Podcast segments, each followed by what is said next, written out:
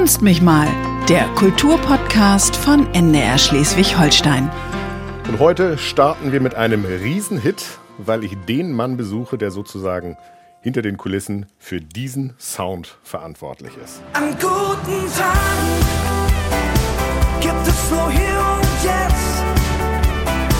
Schau ich nicht links und rechts, vielleicht nach vorn, doch nie zurück. Vielleicht nach Form, doch nie zurück. Das könnte sein Motto sein. Cool, dass du Zeit für mich hast. Mark Smith, der Produzent von Johannes Oerding. Halli, hallo. Ehre wem Ehre gebührt. Ähm, diesen Song habe ich zusammen mit Johannes Oerding und Benny Dernhoff zusammen produziert und geschrieben. Das heißt, du bist tatsächlich ein Mann hinter die Kulissen eigentlich. Nicht immer gewesen, Ja, ich genieße es auch sogar. Aber ehrlich gesagt, vor den Kulissen, auf den großen Bühnen dieser Welt oder auch sehr kleinen, habe ich es auch sehr genossen. Also Marc hat natürlich noch weit mehr auf dem Zettel, als nur in Anführungsstrichen der Produzent von Johannes Oerding zu sein. Wir wollen in dieser Ausgabe Kunst mich mal dich und deine Arbeit kennenlernen. Starten wollen wir aber, um dich ein bisschen besser kennenzulernen, mit einem kleinen Steckbrief, den ich für dich vorbereitet habe. Wow. Ja, lies mal vor und dann gucken wir mal, ob das alles so stimmt. Ich nehme an, ich soll laut vorlesen. Natürlich. Ich bin 1969 geboren und heiße eigentlich Mark Anthony Robert Smith. Weil ich als Kind zu anstrengend für meine Eltern war, bin ich im Heim groß geworden und habe die Schule ohne Hauptschulabschluss verlassen. Wenn meine Oma mir nicht mit zwölf meine erste Gitarre geschenkt hätte, wer weiß, ob ich noch die Kurve bekommen hätte. Aber mittlerweile bin ich ein international gefragter Produzent, Songwriter und Musiker und stolz auf über 8 Millionen veröffentlichte Tonträger. Darunter 20 Gold- und Platinscheiben und 10 Nummer 1 Hits.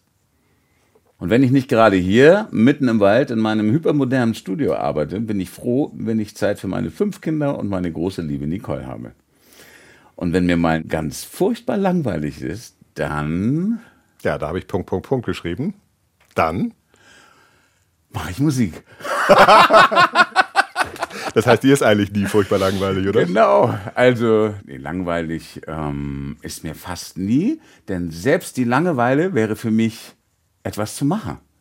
Klingt paradox, aber es Klingt ist so. komisch, ist aber so. Ja. Ja, ich weiß, es ist ein grober Abriss, den ich dir da in die Hand gedrückt habe. Haben wir was Wichtiges vergessen? Ähm, es steckt ja im Detail so manches. Ähm, das könnte ich jetzt hier sezieren, aber Da kommen wir bestimmt, nötig. da kommen wir bestimmt noch drauf. Genau. Im, Im Groben würde ich sagen, ähm, kommt es ganz gut hin. Also wir können sagen, vom Schulabbrecher zum gefragten Produzenten. Ja, Ja. ja. Wir schnacken gleich mal drüber, wie du das geschafft hast, aber vorher musst du uns, wir haben es gerade eben schon erwähnt, hier mitten im Wald dein neues Studio vorstellen. Also ich meine, es liegt ja mega. 500 Meter zum Schloss Bredenegg und hier wirklich außenrum Bäume. Ja, sogar ganz außergewöhnliche Bäume, weil dieser Wald wurde ähm, quasi nach königlichen Vorgaben entworfen und dementsprechend sind hier Wege ähm, nach bestimmten, ich glaube sogar, dass es irgendwie nach französischem Königshaus mit entworfen wurde, weil eben dieses Schloss hier, dieses wirklich prächtige Schloss hier ein paar hundert Meter weiter liegt und dieser Wald eben genau dazugehört. Und hier gibt es sogar Mammutbäume, die ja normalerweise gar nicht da sind, aber die haben irgendwie die Möglichkeit gehabt, diese Pflanzen zu importieren. Und da sind wir auch ganz stolz drauf. Und es hat auch eine tolle Energie hier. Ich finde, es wirkt irre, wenn man hier ankommt, hier auf den Hof fährt, hinter zwei älteren Backsteinhäusern vorbei und dann sieht man dieses, dieses moderne Studio, das sieht aus, ja, große Glasscheiben, dann, ich weiß gar nicht, ist es Cortenstahl, das sieht so rostig braun aus von außen. Es wirkt total modern. ist ja so die Cube-Bauweise, sehr Ja. modern. Und ich mag auch genau das, diese Gegensätzlichkeit von altem, vielleicht sogar historischem, verbunden Mhm. mit zeitgemäßen, vielleicht sogar futuristischen Elementen. Hier innen drin äh, war ich ein bisschen überrascht, denn äh, ich habe gedacht, Studio ist für mich so in meiner Vorstellung auf der einen Seite das Mischpult, viele Millionen Knöpfe, Computer, Bildschirme, alles, womit man aussteuern kann, die ganze Technik sozusagen, dann große Glasscheibe und dahinter steht dann zum Beispiel das Mikrofon für den Sänger und die Kopfhörer, die sich dann aufsetzt. Ich vermisse die Glasscheibe hier drin. Das ist witzig, dass du das sagst, weil ich glaube, dass ganz viele Menschen diese Glasscheibe und das Riesenmischpult so als Wahrzeichen von einem Musikstudio ansehen. Ja. In Wahrheit habe ich es eigentlich immer auch ein bisschen als Verhinderer der persönlichen Beziehung zu den Menschen, mit denen ich im Studio arbeite, gesehen. Weil eine Glasscheibe ist eine Form von Trennung. Man kann sich sehen, aber man kann sich nicht hören. Und man muss sich einfach vorstellen, man sieht Menschen, manchmal ein ganzes Team, sich unterhalten. Und als Künstler sieht man nur die Lippenbewegung. Das ist ja ein ganz normaler Prozess. dass Worüber man sich reden fragt, die da? Was reden die Reden da? die über mich? Habe Finden ich die Mist das gemacht? gut? Finden die das schlecht? So, und alleine dieser Gedanke ist schon Energie, die man absolut nicht gebrauchen kann, wenn man äh, zum Beispiel seinen Emotionen wirklich unbegrenzt freien Lauf lassen will. Insofern habe ich schon ganz früh, obwohl ich das Glück hatte, das war auch toll, in ganz vielen tollen Städten, London, Amsterdam, Paris. Ich habe da teilweise gewohnt, monatelang in Paris, drei Jahre, in den größten Studios der Welt zu arbeiten. Das ist auch schön, wenn man dann so die ganzen riesen Megastars wie Prince und selbst Michael Jackson und so sieht, die dann schon an einem gleichen Platz gearbeitet haben, mit Ja. der gleichen Technik. Da fühlt man sich schon ganz gut so. Aber auch da habe ich gedacht, lass uns doch einfach nicht diesen großen Aufnahmeraum nehmen. Du kommst mit in die Regie, Mikrofon hier, wir setzen uns Kopfhörer aus, aber dann sind wir ein bisschen näher verbunden. Und ehrlich gesagt, unabhängig von Status, Alter, Renommee und Style, haben alle das durchweg gut gefunden. Es gibt eigentlich Das heißt, die haben das auch alle mitgemacht und Ja. haben nicht gesagt, ich bin hier der Star, ich möchte das so wie immer. Die waren manchmal überrascht, wie sie oft überrascht sind eigentlich, weil ich einfach manchmal eigene Wege gehe. Aber sie haben sich hinterher gefreut. Lass uns zurückkommen hier zu deinem Studio.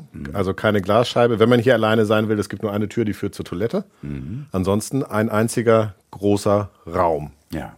Ich habe hier außerhalb der Familie mein Leben dran. Ich könnte hier wohnen. Das Ding ist ja transportabel.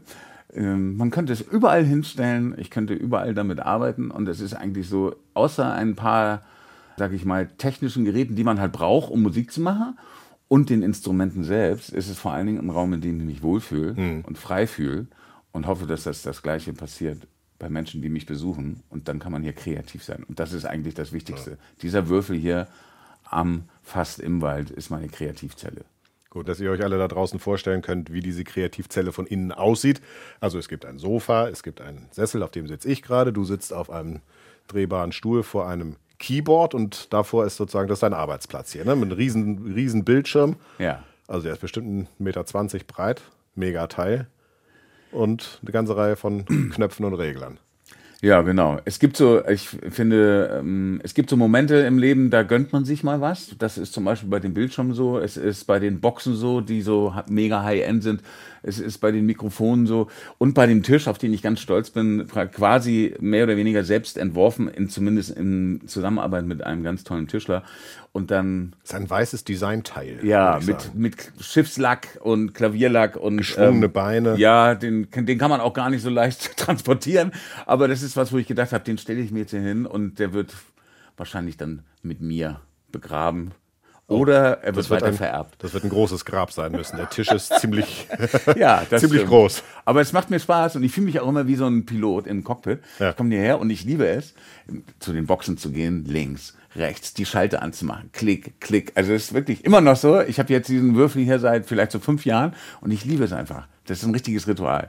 Links, klack, rumgehen, klack, anmachen, Computer hochfahren, ans Klavier setzen. Das ist einfach ein schöner Prozess. Mhm.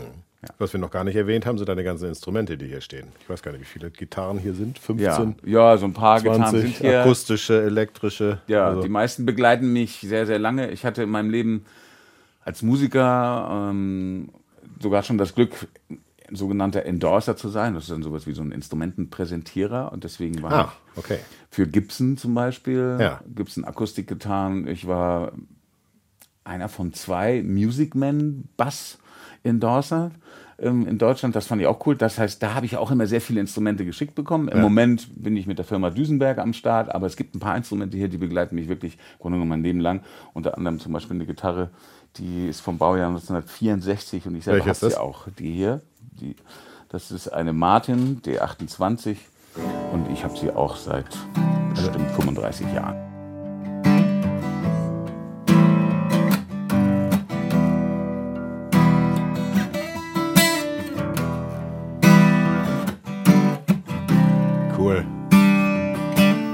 Aber.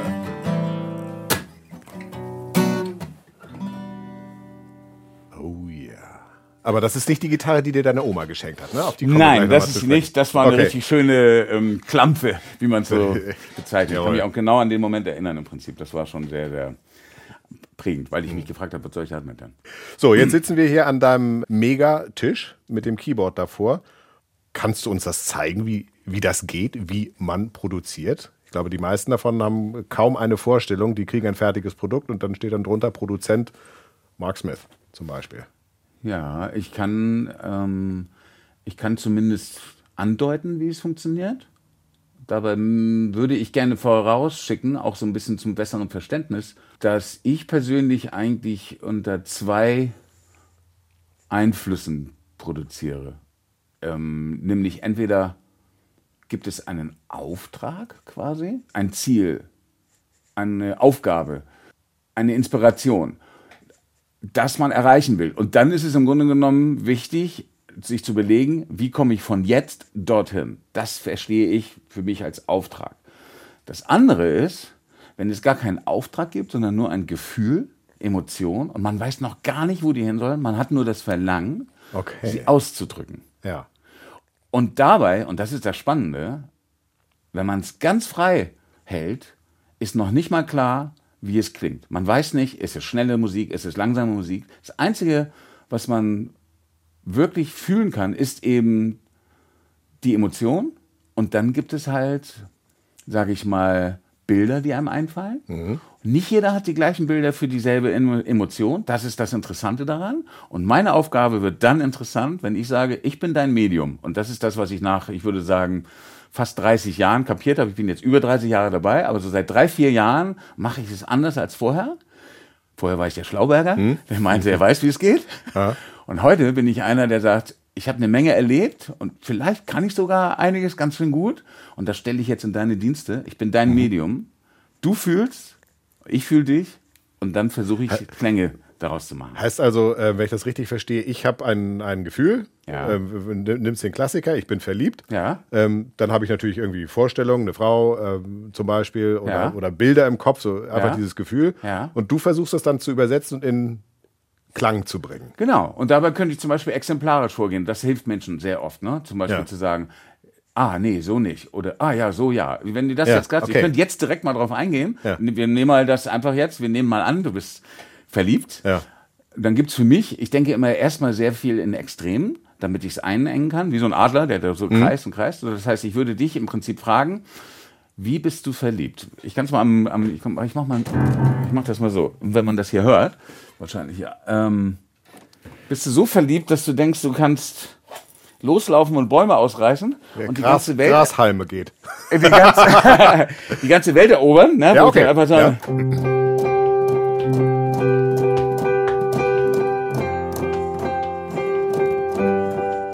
Ja, da kommen, schon, da kommen schon so ein paar Späterlinge. Genau. Oder ist es die Art von Verliebtsein, die zum Beispiel eher hat wie, wow, ich kann es nicht anfassen, ich bin angekommen, ich bin so verliebt, ich genieße es total,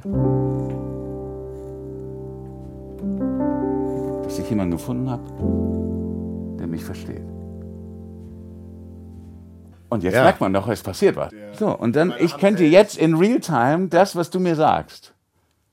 Pass auf, wir machen das mal Spaß. Ja. Das ist doch witzig vielleicht. Fällt mir jetzt gerade ein, habe ich so im Ja, Prinzip. alles gut, wir probieren. Also, wir machen, ich habe es eingeleitet. Ich bin glücklich, dass ich jemanden habe, der mich versteht. Und jetzt schreib, schreibst du den Song weiter. Jemand, bei dem ich angekommen bin.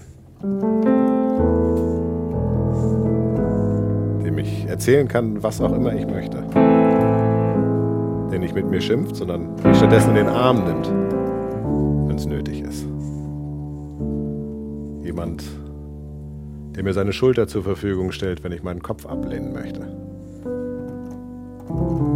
Jemand, der sich von mir tragen lässt. Das ist geil, das macht voll Spaß. So können wir die Reite, Reise weitermachen. Und mal ganz ehrlich. Aber es ist natürlich ordentlich Kreativität gefragt, ne? Also, ja, und jetzt, was ich jetzt ja anwende, ist im Grunde genommen, ich nenne es mal meine Antenne, Mhm. die verbunden ist mit Lebenserfahrung, Berufserfahrung, Können. ja. Ja, ich nenne es mal so, es klingt, doch, ich nehme es mal so. Das, was ich in der Lage bin, umzusetzen. Aber ähm, von den Ideen, die wir jetzt gerade hatten, Ja. äh, bis zum fertigen Song ist ja noch ein weiter Weg. Das waren jetzt erstmal sozusagen die, die ersten Schnipselchen, die ersten ja, Fantasien, die ersten Ideen, die erste, erste Findungsphase sozusagen. Ja. Äh, damit ist deine Arbeit als Produzent ja noch lange nicht fertig. Das ist eine interessante Frage. Könnte sie sein. Ich, es gibt zum Beispiel einen sehr berühmten Produzenten namens Rick Rubin, der dann so Metallica, Red Hot Chili Pe- Chili Peppers Ja, habe ich schon mal gehört. gemacht hat. Genau. Da gibt es Geschichten in seiner Biografie, in Bandbiografien, die ihn erwähnen. Er macht nichts anderes als zuhören und wahrnehmen und gibt seine Wahrnehmung weiter. Er gibt keine Ratschläge, er wertet nicht, er gibt nur seine Wahrnehmung weiter und nimmt das wahr. Und aus dieser Wahrnehmung, aus der Beobachtung erkennen Menschen, wie viel Inspiration ist da drin, wie viel Potenzial hat das. Und so kam es zum Beispiel dazu, dass er dann, es gibt die Geschichte, dass ähm, Red Hot Chili Pepper ein ganzes Album vorgestellt hat und hat gesagt hat, ich finde, ihr solltet nochmal ins Studio gehen. Einfach nochmal. Schreibt mal neue Songs. und gar nichts weiter, nichts weiter gesagt. Aber es ist ja schon ein vernichtendes Urteil. Er hätte auch sagen können, das ist scheiße. er wollte sich nicht erklären, ähm, er wollte es nicht erklären. Und rausgekommen sind sie gekommen mit Under the Bridge danach.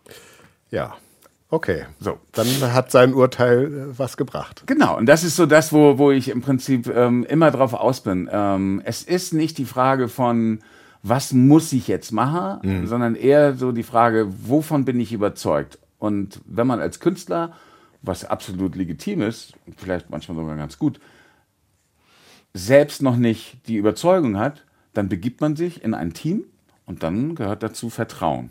Und das ist das, worum ich immer bitte.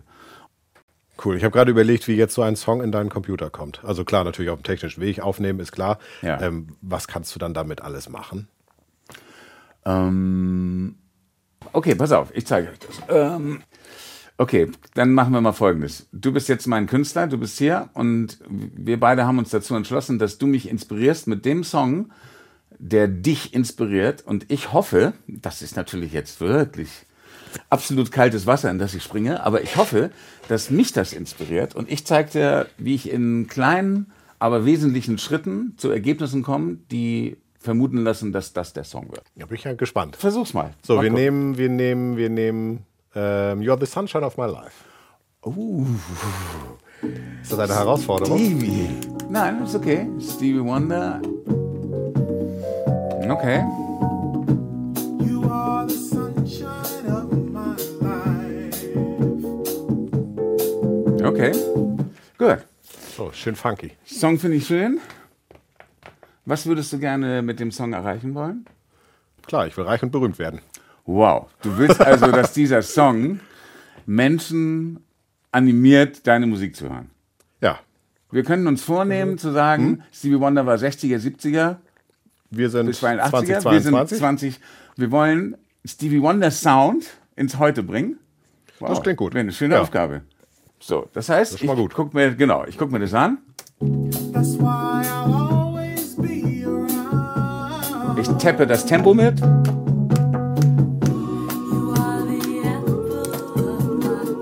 Okay, ich bin bei ungefähr 130 BPM. Die stelle ich mir jetzt ein. Jetzt habe ich ein Programm, ein, ich würde mal sagen, Sample-basiertes Programm, wo ich das Tempo eingebe. 130. Das ist schnell. Okay, ich nehme die Hälfte von 130. 65 ist eher ruhigeres Gefühl. Ah ja, da. Sehr modern. Oh.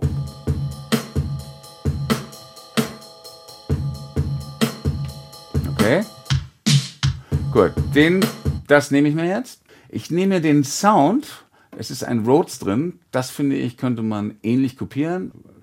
Ah, jetzt kommt dein Klavier zum Einsatz. Das ist mein Mit entsprechendem Sound. Genau.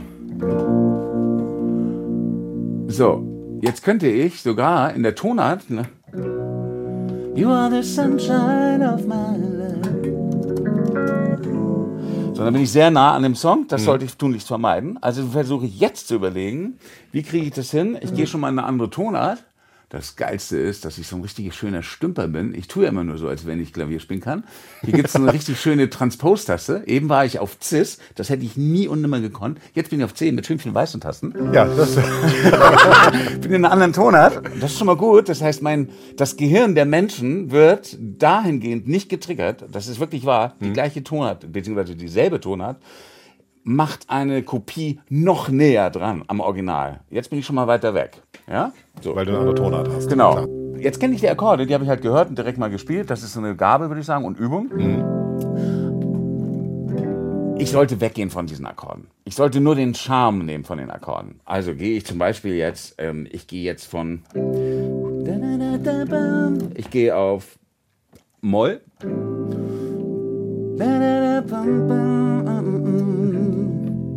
Ja, das mache ich. Das heißt, ich bin melodisch sehr nah dran geblieben, Ja. aber akkordisch ganz woanders. Jetzt mache ich mir Ja, den auch, durch, Rhythmus auch, an. durch, auch durch den Rhythmus der Melodie, die du gerade Genau. hattest. Ne? So, jetzt mache ich mal hier mein Ding an. So.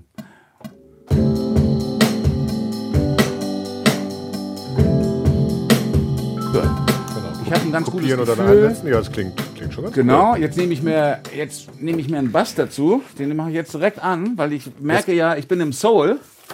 Ich will jetzt Inspiration und zwar für uns beide. Du bist vielleicht derjenige, der denkt im Moment noch, ja, bin mal gespannt, ja, klingt schon mal nicht schlecht, mal gucken, was das wird. Jetzt versuche ich dich und mich zu inspirieren. So, jetzt also ein echtes Instrument. Genau. Yeah.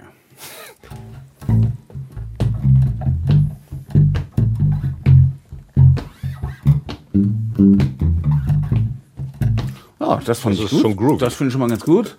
So.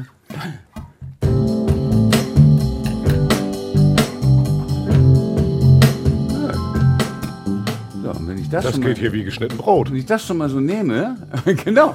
Und jetzt kann ich im Grunde genommen sagen, wenn du Sänger wärst, oder nehmen wir mal an, du bist nur Komponist, das begegnet Ja. mir auch öfter mal, ne? die dann sagen, ich habe Ideen, ich würde gerne mal einen Song schreiben mit einem Profi. Dann muss man sich ja im Prinzip vorstellen, wer ist es nachher am Ende, der singt? Ist es eine Frau, ist es ein Mann, ähm, ist es soulig? Und, und da muss man sich immer wieder versuchen, in die Lage zu versetzen. Und auch da ist der Style wichtig. Und ich mache das mal so einfach vor, wie ich das spontan mache. Ich würde sagen, früher hat man weniger gesungen.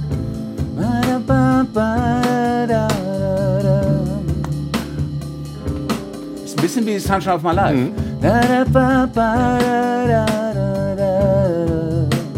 Da steckt ein bisschen You are the sunshine. Ist der gleiche Rhythmus, aber eine andere Melodie. Das heißt, ich bin schon sehr nah dran. Wenn ich es ins Heute und Hier setzen will, wäre es eher ich und du kannst nicht is Das ist so ein bisschen mehr Singer-Songwriter-Richtung. Bisschen moderner sozusagen.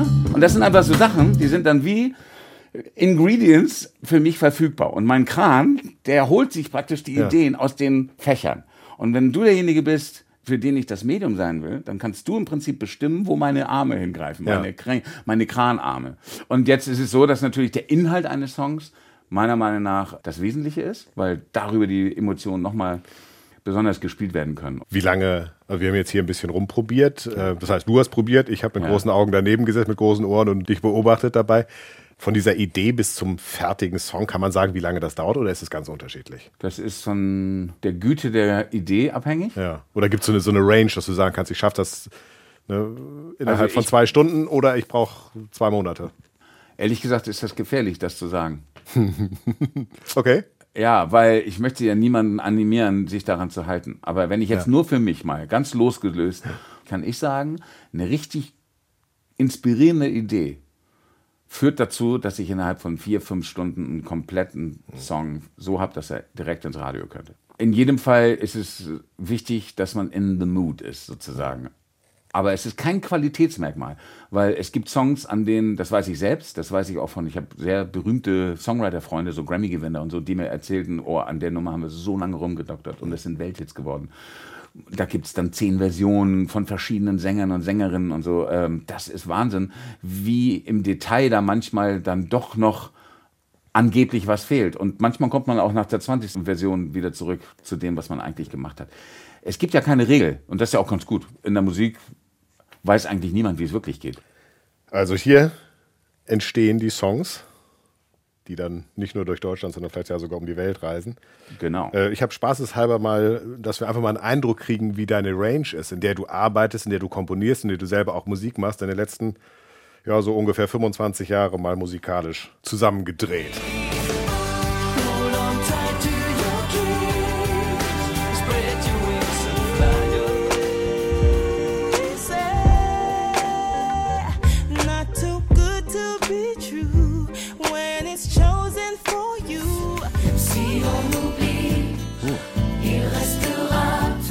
Französischen No Angels. Was ist inzwischen wohl geschehen? In Zimmer 410. Ist mir doch egal, völlig egal, auch wenn das Krass. kitschig klingt. So schön, so schön.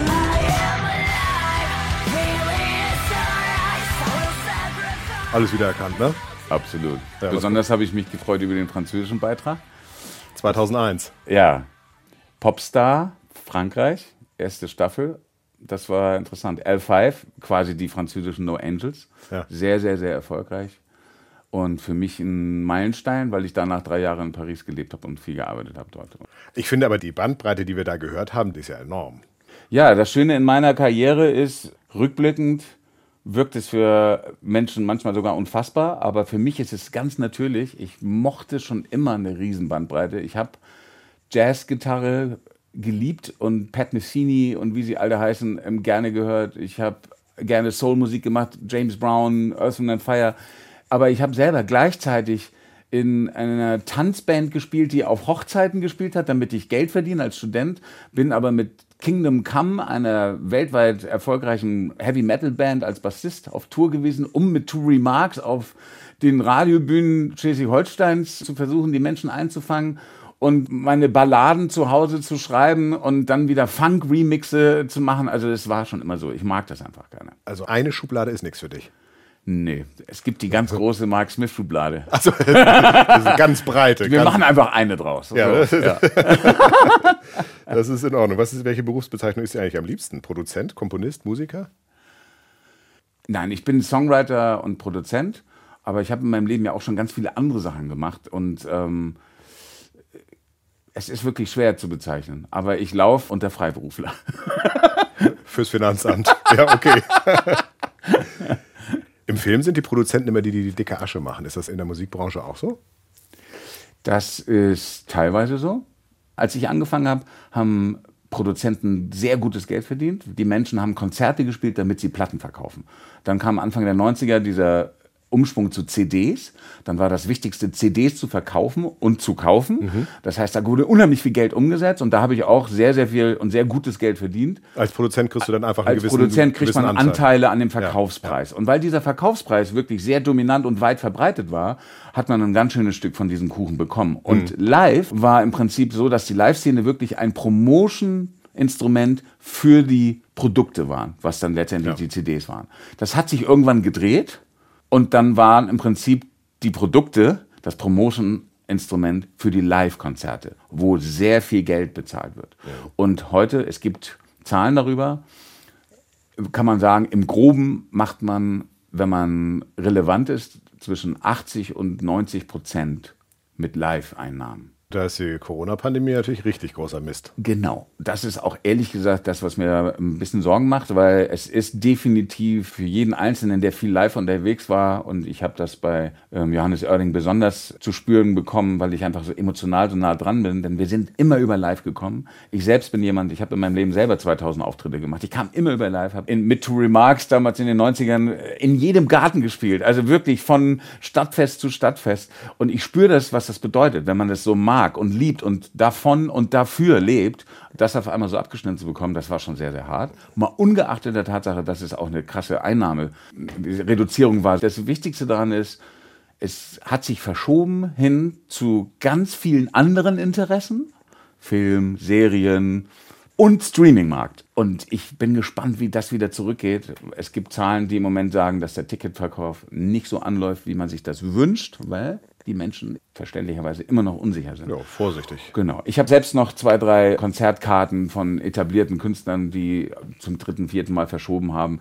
Es wird jetzt langsam eng, das ist wirklich schade. Aber äh, wir müssen da irgendwie alle durch und letztendlich bin ich ja ein bisschen davon befreit, was diese Live-Szene anbelangt, weil davon habe ich mich irgendwann mal verabschiedet und arbeite, wie du es eingangs gesagt hast, gerne hinter den Kulissen. Hm, als Produzent. Genau. Jetzt wird man als Produzent ja nicht geboren. Lass uns mal die Geschichte von Mark Smith ein kleines bisschen aufrollen. 1969 wirst du geboren. Du hast vorhin gesagt, du bist 53, das heißt, du hast dieses Jahr schon Geburtstag gehabt. Ja, 16. Januar. Alles Gute nachträglich. Dankeschön. Du wurdest geboren als Mark Anthony Robert Smith. Genau. Das ist aber kein klassischer norddeutscher Name, ne? Nee, Das stimmt wohl, ne?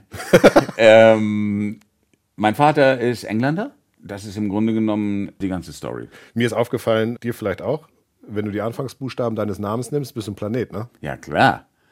Klar. Mars. Absolut.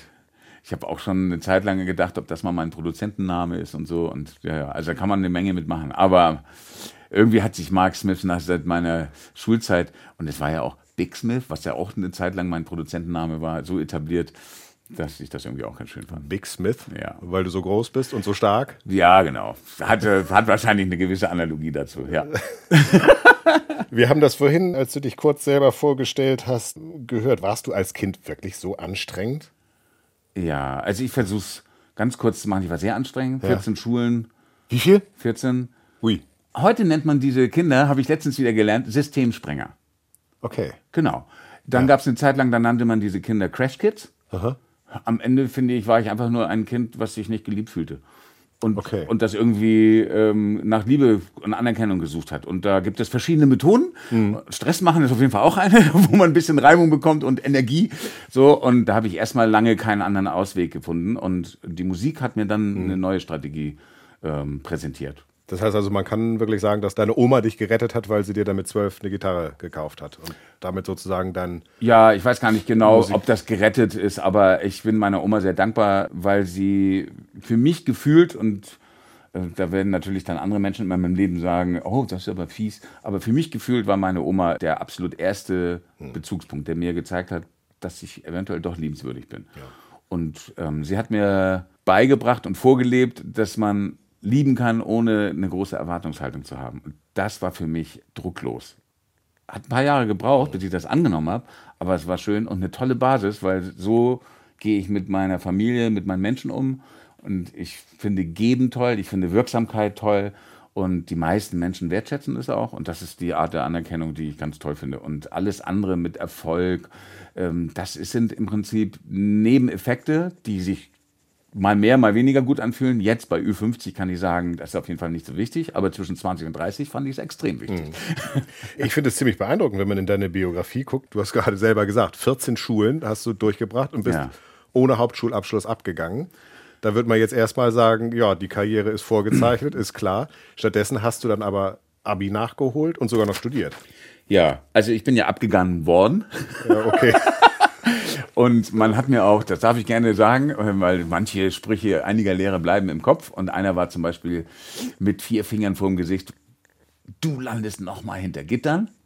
Und wer weiß, vielleicht, wenn die Musik nicht gekommen wäre, hätte er recht behalten. War aber nicht so, bin ich auch glücklich drüber. Ich war wirklich ein Chaot, auf jeden Fall. Und die Musik hat dann mir ein Mittel gegeben, mich auf eine Art auszudrücken, die eben gesünder für alle Beteiligten war und mir dann eine gewisse Anerkennung gegeben hat. Und dann habe ich gedacht, das würde ich gerne mehr machen. Und ich war von meinem Wesen schon immer sehr zielorientiert. Und dann war es klar, ich würde gerne mich verbessern. Also könnte ich studieren, da kann man was lernen. Ja, dafür braucht man ein Abitur. Oh, ach so. Scheiße, hast du ja gar nicht. Äh, ja, dann müsste ich ja erstmal Realschule und wie geht das überhaupt? Was mache ich? Ja, und dann mit Oma zusammen zu einer Schule. Und kleine Geschichte am Rande. Ich habe eine Schule gefunden. Ich war eh schon ein Jahr älter, weil ich irgendwann mal eine Ehrenrunde gedreht hatte und war ja so ein Crash-Kid. Und dann hat die Schule mich aufgenommen, aber ich durfte ein Jahr überspringen aus pädagogischen Maßnahmen. Okay. Ich war, kam also aus der nicht abgeschlossenen achte Klasse in die neunte Klasse, die kurz vor dem Abschluss stand. Ui, da hast du aber was Dann, nachzuholen. dann gehabt. war aber klar, dass ich natürlich, also für alle Beteiligten war klar, dass ich mich erstmal sozialisiere und dann die neunte Klasse nochmal mache. okay. Aber ich war ja zielorientiert, sagte ich ja schon, und bin dann eben einfach mit der Leistung, die man braucht, in die Zehnte gekommen. Das fanden alle Chapeau. sehr witzig. Genau, fand ich auch lustig. Daraus entwickelt man vielleicht eine gewisse Arroganz, die mich dann nachher wieder eingeholt hat. Also Berg- und Talfahrten in meinem Leben waren viele da. Aber ich glaube, der tollste Moment war dann, und das war ja auch ein großes Ziel, ich wollte eine Familie haben und habe in der 12. Klasse eine Frau kennengelernt, die für mich perfekt für das Ziel war und habe gesagt, wollen wir nicht eine Familie gründen? Und habe tatsächlich in der 12. Klasse geheiratet und in der 13. Klasse wurde ich Vater. Weil du schon 25 warst. Nein, noch nicht ganz, aber 21 Ja, gut, okay. Ja, so war das. Und das war so von wegen, ich habe immer so Ziele im Auge und dann will ich die auch erreichen. Der große Durchbruch kam für dich dann, also du hast äh, studiert, Ja. Musik, Ja. Gesang Ja. und dann ordentlich Gas gegeben. Das kann man auch im Internet alles nachfinden. Äh, Anfang der 90er kommt der große Erfolg mit dem Duo, du hast es eben auch schon erwähnt, Two Remarks. Ja. Ich habe ein bisschen in unserem großen NDR-Archiv gegraben um mal so einen Eindruck zu kriegen, wie das klang, sozusagen dein musikalischer Durchbruch, wenn Rainer und du auf der Bühne standen, mit eigenen Songs und auch mit eigenen Coverversionen. Oh mein Gott! Okay, ja, das, da merkt man es ja. Ich brauchte Liebe, ich brauchte Anerkennung. Oh Scheiße, das habe ich aber jetzt wirklich lange nicht gehört.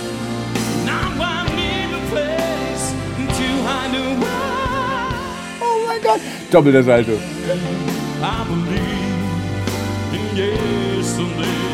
Oh mein Gott.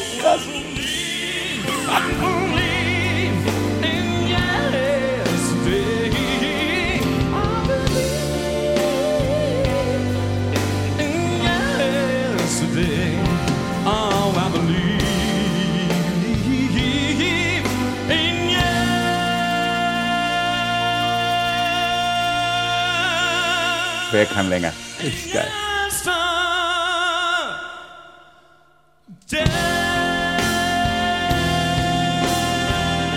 Ja klar, immer schön zeigen, was man kann.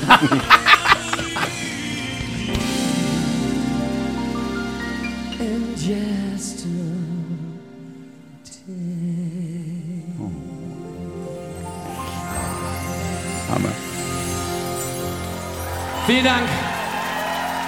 Und ganz am Ende habt ihr es gehört, warum wir eine Band dabei haben. Weil das so geil ist, wenn die dazukommen. Pah, Sprung, Bang. Das ist so geil. Warum ist das zu Ende gegangen mit True Remarks? Ich glaube, das ist ein bisschen so, wie alles hat seine Zeit. Aber es gibt auch, wie soll ich sagen, es gibt manchmal Kapitel, die kriegen nicht das Happy End. Und das war Okay. da so. Rückblickend kann man sagen, wir waren für zwei nur Münsteraner ganz schön erfolgreich. Wir haben sehr gutes Geld verdient, wir waren sehr bekannt, wir haben einen echten, richtigen Hit gehabt, sehr viel Radio, toll im Fernsehen, damals super gute, große Konzerte gespielt. Das war schon alles toll, aber eigentlich prophezeiten uns alle die ganz große Karriere und dann sind wir ein bisschen einem Industrie- Merch, also zwei Plattenfirmen haben sich zusammengetan und denen sind wir ein bisschen zum Opfer gefallen. Und dann habe ich gesagt, ich mache mal schön hinter den Kulissen. Und das war für mich ein super Schritt. Und retrospektiv sage ich, man muss schon damit leben können, dass man ferngesteuert wird. Zumindest am Anfang einer Karriere. Von Leuten, die was zu sagen haben. Und das kann einem manchmal schaden und das kann einem manchmal gut tun. Aber in jedem Fall war es für mich nicht schön, weil ich immer gerne jemand war, der selbst die Sachen in der Hand hatte. Wie hatten wir es vorhin in dem Erding-Song? Nie zurück, immer nach vorn, Ja, an guten Tagen, ne? Ja. an guten Tagen. Wie es dann weiterging mit dir, haben wir vorhin schon gehört. Dein Produzentendasein hinter den Kulissen. Eine kleine Rubrik, die wir in diesem Podcast haben, Kunst mich mal, ist der legendäre Stresstest. Ja, der kommt auch auf dich zu. Ich bin gespannt. Du merkst, meine Stimme wird schon ganz entspannt. Ja, ganz entspannt. Ich bereite mich Ho, vor. ho, ho. Nein, Weihnachten kommt. äh, ich mache mit dir das Wenn-Dann-Spiel. ich sage Wenn und du antwortest damit Dann, führst du den Satz sozusagen zu Ende. Und das wahrscheinlich zeitnah. Ja, natürlich. Klar. Okay. Also, wenn du eine Sache hier aus dem Studio mitnehmen dürftest, nur eine, dann wäre das, Meine Gitarre. wenn du morgens aufwachst und feststellst, dass du an jeder Hand zwei Finger mehr hast, dann Würde ich mich wundern. und noch ein bisschen besser Gitarre spielen? Würde ich das meiner Frau zeigen und ihr sagen, guck mal, ich kann jetzt noch mehr Fläche beim Streichen abdecken. Sehr gut. Wenn du für die Kulturlandschaft in Schleswig-Holstein verantwortlich wärst, dann? Dann würde ich der Popmusik mehr Podium geben. Wenn das Thema Corona durch ist, dann? Freue ich mich auf viele enge Begegnungen. Wenn ich noch mal 18 wäre, dann? Würde ich gerne zu mir finden. Aber hast du, ne? Mittlerweile ja. Ja, ich habe den Eindruck. Aber ich habe 30 Jahre gebraucht. Ja. Also an dieser Stelle ganz herzlichen Dank an den Produzenten, an den Musiker, an den Komponisten und Arrangeur, an, darüber haben wir jetzt gar nicht so richtig gesprochen, äh, an den Vater, an den Ehemann, den Studiovorführer und einfach super netten Kerl, Mark Smith. Danke für deine Gastfreundschaft, trotz Corona. Und gemeinsam freuen wir uns auf eine neue Folge Kunst mich mal. Bis dahin, bleiben Sie neugierig. Vielen Dank. Hat Spaß gemacht. Das fand ich auch. Kunst mich mal. Der Kulturpodcast von NDR Schleswig-Holstein.